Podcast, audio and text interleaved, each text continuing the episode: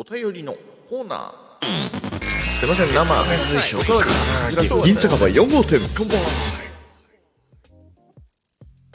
はい。ラジオトークのお便り機能で届いたお便りを元に、えーおしゃべりをさせていただくやつでございます。今回ちょっと短めの、えーお手紙ですけど読ませていただきます、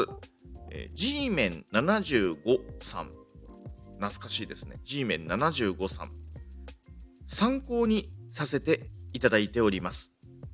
ご活躍期待しておりますということでですねギフトとともにこちらいただきましたありがとうございます G メンさん聞いてくれてるかな？うん、結構ね、ちょっとね、お返事が遅くなっちゃったんで、もう聞いてないかもしんない。だとしたら悲しいけれども、逆に聞いてくれてたら、今でも聞いてくれてたら嬉しいななんて思っております。G メン75さん、ありがとうございます。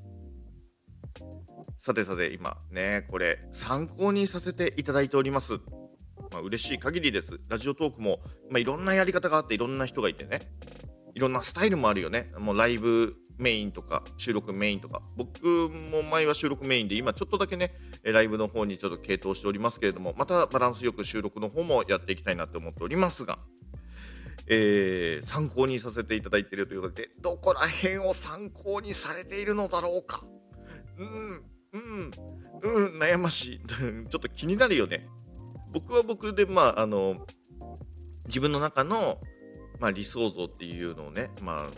あ、考えながら、えー少しずつ少しずつ、えーそういうのをね、えー形にしていきたいなと思って喋っているわけなんですけれどもまあそんな僕でもそうですね。参考にしてる人いるかなって、まあ、ずっと思っちゃうとやっぱりもう自分の原体験になっちゃうよね。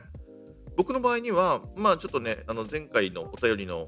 コーナーでもお話ししたんですけれども、まあ、学生時代とか社会人になってからとか、まあ、ずっとこう深夜ラジオとかね、えそういうのをまあ聞いてたと。まあ中でもね、もうめちゃくちゃ、なんだろうな、こう、たくさんの人が、もう聞いてない人がいないんじゃないかぐらいのですね、えー抜群のラジオでの知名度である伊集院光さんね、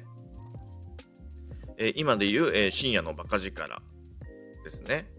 えーまあ、僕の時代全盛期聞いてた全盛期はあの日本放送の時の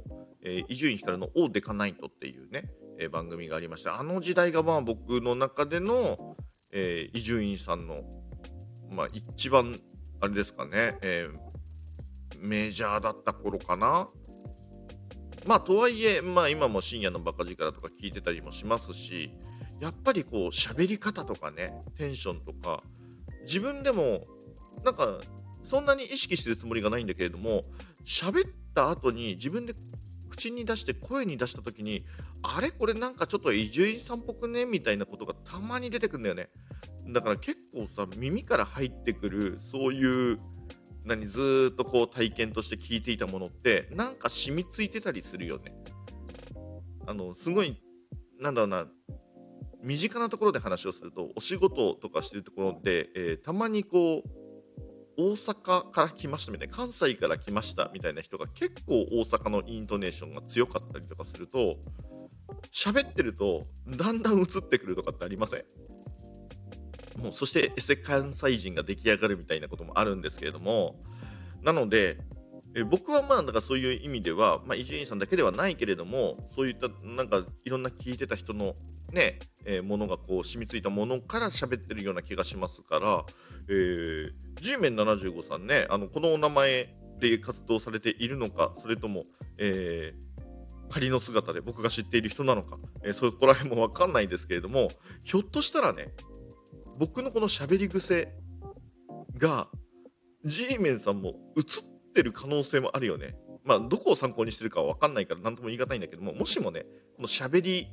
の流れとかなんかそういったものを、えー参考にされてると仮定するならばその G メンさんの喋りがどこかで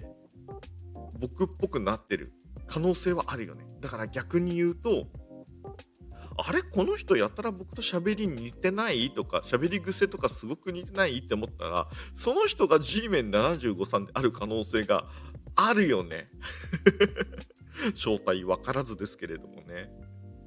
まあそこまで参考にされたんだったらめちゃくちゃ妙利につきますけれども大抵はまあいろんな方のね、えー、ラジオというかトークを聞きながらねあの面白いなって思ったところをこうかいつまんでね、えー、自分なりのこう